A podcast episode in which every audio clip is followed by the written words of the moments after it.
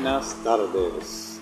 Red Paulo les saluda en esta tarde.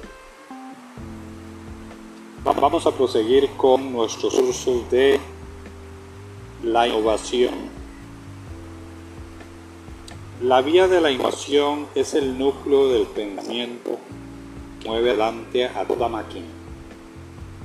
Es rápida, produce resultados inmediatos y no requiere años de entrenamiento, habilidades especiales ni la autorización de nadie es el primero que hay al final de los dos primeros días, la de la escucha y la de la prospección.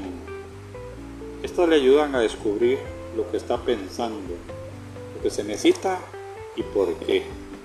La innovación le ayudará a convertir esa información en beneficio. Es la recompensa para quienes escuchan y hacen prospección. Recuerde siempre, cuando hago una innovación que es posible que no esté inventando nada, ni poniendo una patente, o un derecho de propiedad intelectual, o un derecho de comercialización sobre la última chifladura.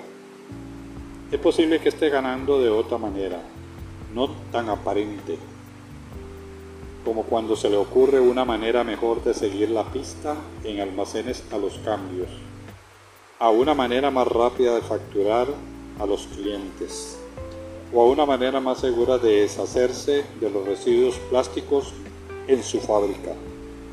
Es posible que los periódicos no dediquen titulares a esas cosas, pero, no obstante, consiguen eliminar el despifarro, reducir costes y aumentar los beneficios, mejorar las condiciones de trabajo y fomentar la calidad. ¿Quién puede decir nada en contra? He aquí mis cinco sugerencias más importantes para los pretendientes a la innovación. Primero, actúe tontamente. Los tontos no entienden por qué no se puede hacer algo. Preguntan con frecuencia por qué y preguntan continuamente por qué no. Hacen innovaciones, sus mentes vagan libremente sin las limitaciones que impone la sabiduría convencional. Segundo, ignore las reglas. Las reglas de las empresas tratan de cómo hay que hacer las cosas, de cómo deberían funcionar los productos y de que lo que la gente aceptará. Si todo permanece igual, prevalecerán las reglas.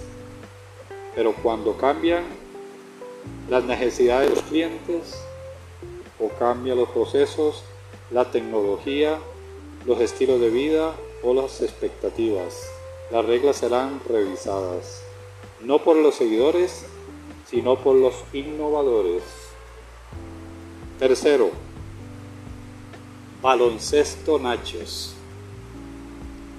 El término actual es desasociar, que significa romper vínculos aparentemente automáticos entre las cosas, a los psicólogos les gusta jugar con asociaciones de palabras para averiguar cómo vinculan las personas los pensamientos sin darnos cuenta hemos vinculado productos y servicios cuando no debemos hacerlo.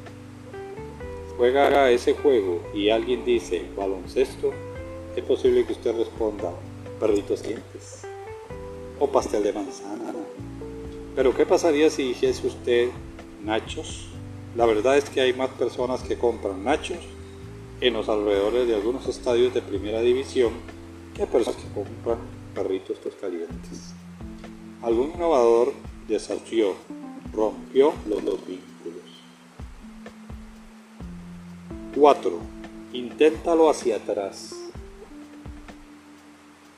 Vuélvalo arriba y abajo, vuélvalo a corriente o a favor de ella o vuelvo del revés. Esos son los ejercicios del innovador. También preguntan, podemos tirarlo, convertirlo en un juguete o reducir su tamaño o ampliarlo. Para quienes están atrapados por las reglas, los innovadores son aterradores. Quinto, inténtelo a ver qué pasa. Rara vez se venden las ideas, pero los productos y servicios sí se venden. Con la innovación, el ganador no es aquel el que primero se le ocurrió, sino alguien que lo hace antes. Si esperamos hasta tenerlo perfecto o hasta haber estudiado todas las implicaciones, es posible que no lo tengamos nunca. A los innovadores les gusta intentarlo.